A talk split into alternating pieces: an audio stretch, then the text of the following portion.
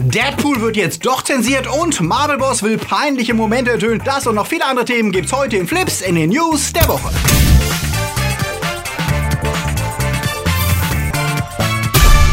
Themen der Woche. The Boys kommt zurück. Netflix kauft Game of Thrones Macher. Gollum dreht Venom. Trump gegen Games. Disney Schurken trauern. Esther wird gejagt. Und was taugt Toy Story 4? Flips wird im August unterstützt von unseren Flips Guardians. Marc-André Schreiber, Toni Barth, Sterntor 1, Derby, Nanoska, Dark System, Sepp Kerschbaumer, Gerd Waslöper, Akoya, Anja Scholz, Daniel Schuh, JFK Faker, T-Unit CB, Konrad Moore, Alter I und Wir, Silko Pillasch und Luca Kamens. Ein großer Dank geht auch an unsere Flips Junior Guardians. Vielen Dank für euren Support. Wenn euch unsere News gefallen, dann drückt auf den Abo-Knopf. Wir danken diese Woche wieder unserem Sponsor Raid Shadow Legends. Das ist das neue RPG für alle, die auf Fantasy stehen und keine Lust haben auf Bonbons, Regenbögen und Einhörner. Die Grafik von Raid Shadow Legends ist real, rau und episch und für Mobile echt beeindruckend detailliert und aufwendig 3D animiert. Schaut euch mal die Details und das liebevolle Design dieser Figuren an. Das kann locker mit einigen Konsolentiteln mithalten. Denn auch wenn das Spiel selbst Spaß macht, coole Grafik motiviert einfach nochmal mehr. Raid Shadow Legends ist einer der derzeit erfolgreichsten Hero Collector. Das Ganze spielt in einer spannenden Fantasy-Welt mit über 400 Champions, die ihr sammeln und customizen könnt. Darunter Elfen, Ritter, Orks, Untote und viele mehr. Mit denen könnt ihr euch Teams aus 16 Fraktionen zusammenbauen, mit denen ihr 13 beeindruckende Orte erforschen könnt. Das Beste ist, dass man gegen andere Spieler auch live antreten kann, in rundenbasierter Player vs. Player Action in Arenen. Ich spiele Raid jetzt schon seit einigen Wochen und mir gefällt, dass man so viele Möglichkeiten hat, seine Figuren individuell aufzubauen. Raid Shadow Legends bekommt ihr kostenlos auf iOS und Android und es hat im App Store eine fantastische Bewertung von mehr als 200.000 Spielern bekommen und wurde in drei Monaten fast 10 Millionen Mal heruntergeladen. Das Game wird dauernd weiterentwickelt. Erst diesen Monat gab es ein großes Update und für die ersten 90 Tage im Spiel bekommst du sogar eine Belohnung. Ladet euch Raid durch den Link in der Videobeschreibung herunter und bekommt 50.000 Silbergeld und ein Epic Champion als Startgoodie dazu. Also viel Spaß mit Raid Shadow Legends. Bald geht Pennywise in S Teil 2, der ja dreieinhalb Stunden lang werden soll,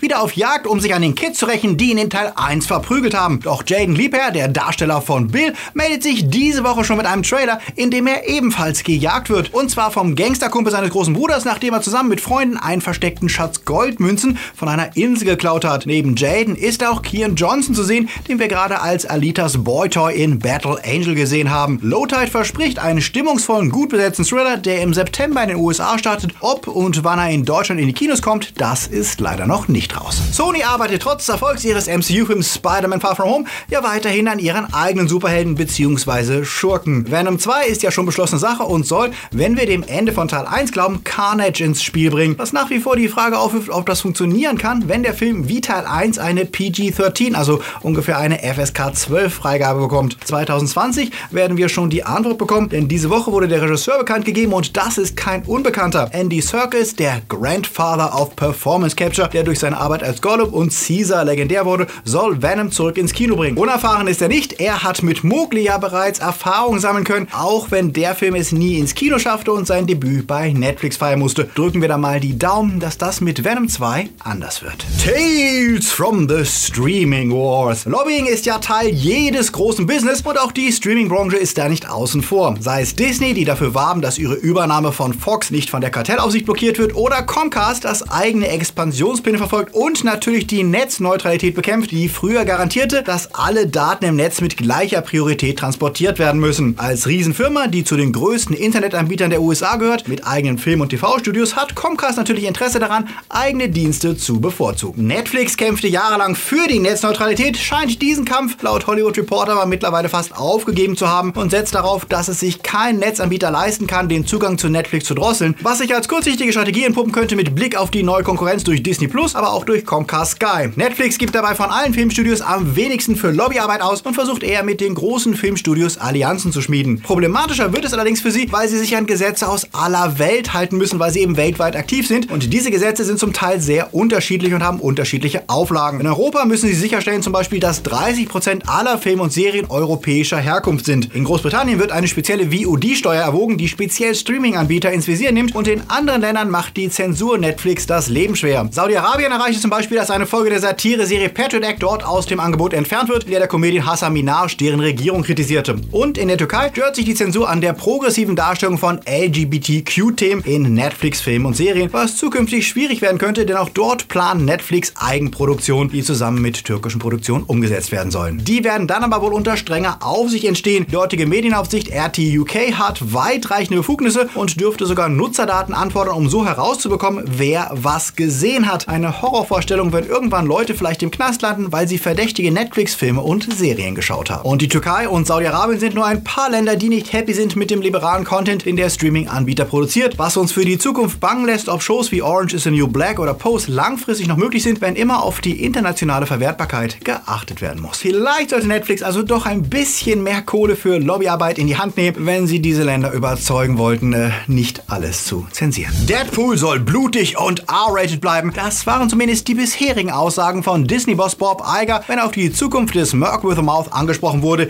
Jetzt, da die Figur ebenfalls wieder Marvel gehört und Kevin Feige's Kontrolle untersteht. So ganz klar scheint das allerdings nicht zu sein, wie der Variety-Autor Brand Lang diese Woche auf Twitter verkündete. Bob Iger sei mit dem Erfolg aller letzten Fox-Filme sehr unzufrieden, was sicher auch Filme wie Dark Phoenix und Alita mit einschließt, die ihren Anteil an den 170 Millionen Verlust haben, die das Studio kassieren musste. Und kaum hat Iger Feige die Kontrolle über die Fox-Figuren gegeben, würde wohl intern heiß diskutiert, ob man Deadpools Solofilme weiterhin R-rated lassen kann, wenn er gleichzeitig in den kinderfreundlichen MCU-Film mit PG-13-Freigabe auftreten solle. Vorstellbar sind jetzt verschiedene Szenarien. Zum einen, Deadpool wird auch in seinen Film unblutig und brav, damit er ins MCU passt. Oder er bleibt R-rated wie bisher, hat dafür aber nie irgendeine Verbindung oder Gastauftritte im MCU. Oder Disney traut sich ihn in seinen Film er selbst sein zu lassen und zensiert ihn nur in den MCU-Auftritten, was aber auch irgendwie weird wäre. Noch ist keine Entscheidung gefallen, aber wir hoffen mal, dass Disney smart genug ist zu verstehen, dass die Figur ihren bisherigen Erfolg der Tatsache verdankt, dass sie sich eben nicht wie MCU-Filme angefühlt haben. Der Regisseur David Leach, der Teil 2 drehte, scheint sich allerdings schon mal auf die Schonkost-Variante von Deadpool einzustellen. Im Interview mit Yahoo UK sagte er, Teil 3 müsse ja nicht zwingend R-rated sein, auch wenn Disney ja nicht ausschließlich PG-13 produzieren müsse, man werde schon einen guten Kompromiss finden. Hey, super. Welche Variante wünscht ihr euch? Sagt es uns in den Kommentaren. Im selben Report wurde übrigens auch berichtet, dass Disney alte Fox-Filme für Disney Plus neu auflegen möchte. Es könnte also bald TV-Versionen von Nachts im Museum, Kevin allein zu Hause oder Gregs Tagebuch geben. Hey. Bob Iger würde zwar an der Fox-Studio-Chefin Emma Watts festhalten, glaubt aber fest, dass Fox eine Menge von Disney zu lernen habe. Iger soll gesagt haben, wir sind sicher, dass wir Fox Live-Action-Filme wieder profitabel machen können, was wahrscheinlich stimmt. Aber ob profitabel auch gut bedeutet, das steht auf einem anderen Blatt, denn Fox zeichnet sich bisher auch gerade dadurch aus, dass es Experimente mit neuen Ideen wagte und eben auch Filme produzierte, die nicht frei ab 12 waren. Wie sich das Studio verändern wird, das wissen wir allerdings erst in zwei Jahren, wenn sich Disneys jetzige Entscheidungen bemerkbar machen und die Fox-Filme, die jetzt schon produziert sind, durch Disney-Filme ersetzt wurden. Apropos Kevin Feige, der hat gerade dem Empire Magazin wieder ein Interview gegeben, in dem er ein paar drängende Fragen beantwortete. Vor allem aber die, wie man die Infinity-Saga noch lange melken könne. Zum Beispiel mit einem Complete Box-Set mit allen Filmen und noch nie gesehenem Bonusmaterial für die Hardcore-Fans. Er teast an, das Marvel-Archiv sei voller Scenes und Outtakes, die sie bisher noch nicht gezeigt hätten, weil es ihnen peinlich gewesen wäre und es gebe da einige wirklich schlimme, schlimme Szenen. Was genau wollte er nicht sagen, beeilte sich aber zu versichern, dass es auch eine Menge Szenen gäbe, auf die sie stolz wären und die aus anderen Gründen es nicht in die Filme geschafft hätten. Bisher wäre das unter Verschluss geblieben, aber jetzt, nach dem Ende der Infinity-Saga, könnte man es zeigen, was wahrscheinlich wieder 100 neue Fantheorien beflügeln wird, wenn die Szenen dann rauskommen. Was er weiterhin nicht verraten wollte, ist die wahre Antwort auf die Frage, in welcher Timeline der alte Cap gelebt hat, nachdem es dazu vom Regisseur und von den Drehbuchautoren völlig unterschiedliche Aussagen gab. Feige antwortete sehr kryptisch mit einem Zitat von Mass Katana. Das ist eine gute Frage für einen anderen Zeitpunkt. War ja klar. Serien. The Boys hatten wir gerade ausführlich im Livestream von letzter Woche besprochen und dass Amazon der Serie vertraut ist, auch bekannt, denn schon vor dem Start von Staffel 1 gab es das Go für Staffel 2, die derzeit gerade gedreht wird und ein Jahr nach der ersten starten soll. Also noch lange Wartezeit für die Fans, die sich aber zumindest über die Zukunft der Show keine Sorgen machen müssen, denn die Macher versprachen schon, sie würden noch abgedrehter, krasser und bedruckender und kompromissloser werden. Staffel 2 solle nicht einfach aufwendiger, sondern tiefgründiger werden, was gut klingt. Und nachdem die Serie die meistgeschaute Amazon Eigenproduktion aller Zeiten ist, stehen die Chancen gut, dass es dafür auch die kreative Freiheit geben wird. Wie hat sie euch gefallen? Schreibt's da unten rein. Ein Fabelwesen und ein Korb müssen zusammen ermitteln. Das klingt nach Pride. Genau. Doch auch wenn die Prämisse ähnlich ist, es geht nicht um den furchtbaren Will Smith-Film, sondern um die Serie Carnival Row mit Cara Delevingne und Orlando Bloom, die in einem Steampunk-viktorianischen England spielt, in dem mythische Wesen und Menschen zusammen existieren. Orlando spielt einen Ermittler, der sich mit einer Fee zusammentun muss, als eine Reihe von Morden die Stadt erschüttert. Der erste Trailer verspricht einen sehr coolen Look der Amazon-Serie, die Ende August verfügbar sein soll. Die Stimmung liegt dabei irgendwie zwischen den Dishonored Games und The Alienist und wir sind mal sehr gespannt, ob sie ähnlich gut wird. Seid ihr gespannt auf Carnival Row? Tales from the Streaming Wars again. Der Netflix konnte diese Woche auch einen erstaunlichen Sieg gegenüber der Konkurrenz verbuchen. Sie verpflichteten die Game of Thrones Macher Benioff und Weiss und setzen sich damit gegenüber Amazon, Apple, Disney und Warner durch, die ebenfalls um das Showrunner-Duo gebuhlt hatten. Billig wird das für Netflix nicht. Rund 200 Millionen soll der mehrjährige Deal laut Deadline wert sein. Priorität soll die Entwicklung einer neuen Watercooler-Serie haben. So nennt man in den USA Serien, die so fesselnd sind, dass am nächsten Tag im Büro alle darüber sprechen, wenn sie sich an den US-typischen Wasserspendern treffen. Netflix verkündete die Akquise der beiden stolz, ohne allerdings irgendwas Konkretes zu verraten, mit was sich Benioff und Weiss beschäftigen werden. Die beiden haben aber vor, auch noch genug anderes zu tun, etwa die neue Star Wars Trilogie für Lucasfilm entwickeln, ein Kurt Cobain Biopic für Universal und ein Gefängnisfilm für Fox. Hoffentlich bleibt da noch genug Zeit für ihren Netflix-Deal. Und außerdem müssen sie auch noch beweisen, dass sie ohne Vorlage von George R. R. Martin irgendwas Gutes zustande bringen. Die letzte Staffel Game of Thrones, die sogar auf der Comic-Con ausgebuht wurde, lässt daran zweifeln. Und ihre Idee für die Serie Confederate, die zeigen soll, wie Amerika aussähe, wenn die Südstaaten den Krieg nicht verloren hätten und es immer noch Sklaverei gäbe, hat zu Recht einen Shitstorm kassiert. Und wir sollten auch nie vergessen, Benioff hat auch das Drehbuch für den beschissenen X-Men Origin Wolverine-Film geschrieben. Also ja, viel Spaß mit eurem Neueinkauf Netflix. Disneys Bösewichte haben Kinder und die sind ebenfalls erfolgreich. Zumindest in den Disney Channel-Film The Descendants von High School Musical-Macher Kenny Ortega. Anfang August wurde jetzt Descendants 3 ausgestrahlt, der ebenfalls für Rekordquoten sorgte, auch wenn er nicht ganz an die Vorgänger herankam. Überschattet wurde die Musical-Story um die Kids von Maleficent, Hades, Cruella de Vil, Jafar, Belle und Beast, Ursula und Captain Hook vom tragischen Tod eines der Hauptdarsteller. Cameron Boyce, der den Sohn von Cruella de Vil spielte, war kurz vor der Ausstrahlung mit nur 20 Jahren an den Folgen eines Epilepsieanfalls verstorben. Der neue Film ist ihm gewidmet und alle Promo-Events für den Film wurden infolge seines Todes abgesagt. Wann Descendants 3 in Deutschland zu sehen ist, steht noch nicht fest. No Man's Sky ist eine der spannendsten Game Stories der letzten Jahre. Vom gehypten Titel zum Megaflop zum Launch, der wütende Fanverrisse provozierte, über kleinere Verbesserungen bis zum Next Update, das vieles von dem lieferte, was das Game 1 versprochen hatte und noch mehr. Und aus dem verspotteten Flop doch noch einen Hit machte, denn das kostenlose Next Update führte zu vielen neuen Käufern von No Man's Sky, zahlte sich also auch für das Studio Hello Games aus, das das als Ansporn nutzte, ein noch viel größeres Update